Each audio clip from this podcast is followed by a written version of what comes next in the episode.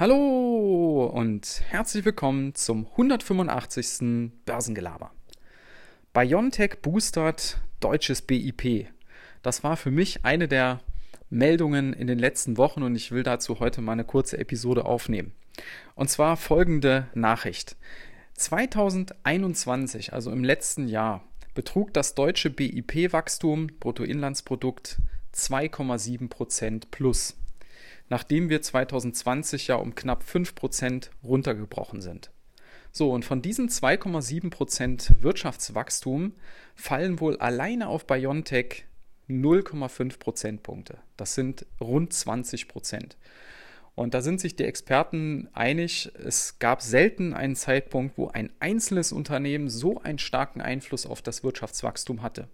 Und es ist auch wirklich beeindruckend, finde ich zumindest, was BioNTech da auf die Beine gestellt hat.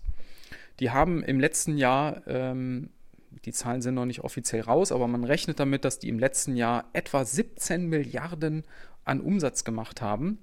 Und die Stadt Mainz, wo die ja ihren Hauptsitz haben, witzigerweise äh, Adresse an der Goldgrube.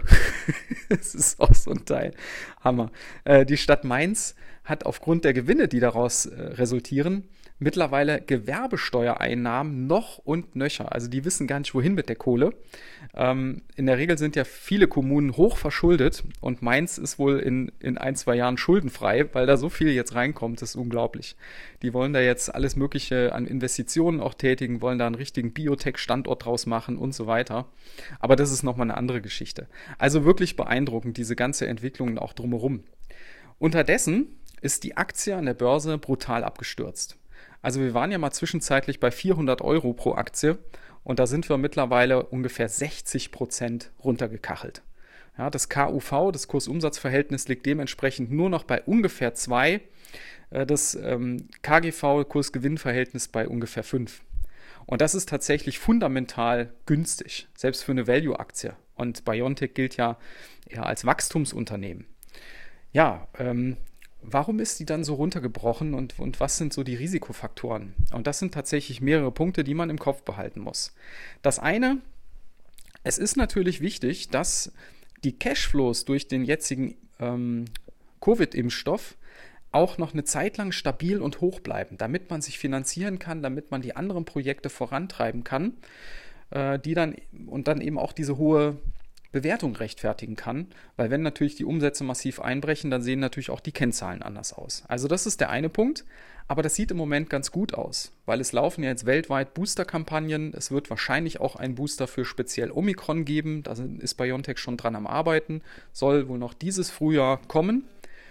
Und von daher sieht das ganz gut aus, dass die Umsätze noch einige Quartale da auch sehr hoch sein werden. Und das Zweite ist, dass man eine prall gefüllte Pipeline hat mit allen möglichen Projekten. Und da ist natürlich die Voraussetzung, dass man die auch in erfolgreiche Produkte umsetzt. Und wenn ihr euch das mal anschaut, das ist wirklich beeindruckend. Ich verlinke euch das mal in die Show Notes, wer da mal ins Detail reingucken will. Die haben mittlerweile ähm, Projekte zu verschiedenen Krebsarten, wie zum Beispiel Prostatakrebs, zum Teil auch schon in, ähm, in die klinischen äh, Studien reinlaufen. Äh, Thema HIV, Malaria, Tuberkulose, also alles große, wirklich bedeutende Infektionskrankheiten. Und wenn man da einen Durchbruch schafft, dann könnte das ein ähnlicher Erfolg werden äh, wie jetzt der, der Covid-Impfstoff. Ja, und das Letzte ist natürlich, äh, dass man Vertrauen haben muss, dass das Management das weiter gut macht. Ich halte die für hochkompetent, den Sahin und seine Frau, wirklich top Leute.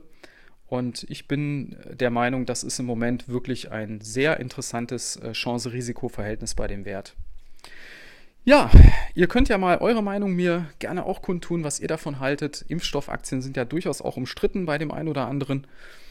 Ähm, auf Twitter oder Instagram wisst ihr, findet ihr mich und jetzt auch schon seit einiger Zeit auf der Hive-Blockchain PeakD. Findet ihr alles in den Shownotes verlinkt, wenn ihr da euch mal mit mir kurz schließen wollt. In diesem Sinne wünsche ich euch einen guten Wochenauftakt und bis dann. Ciao.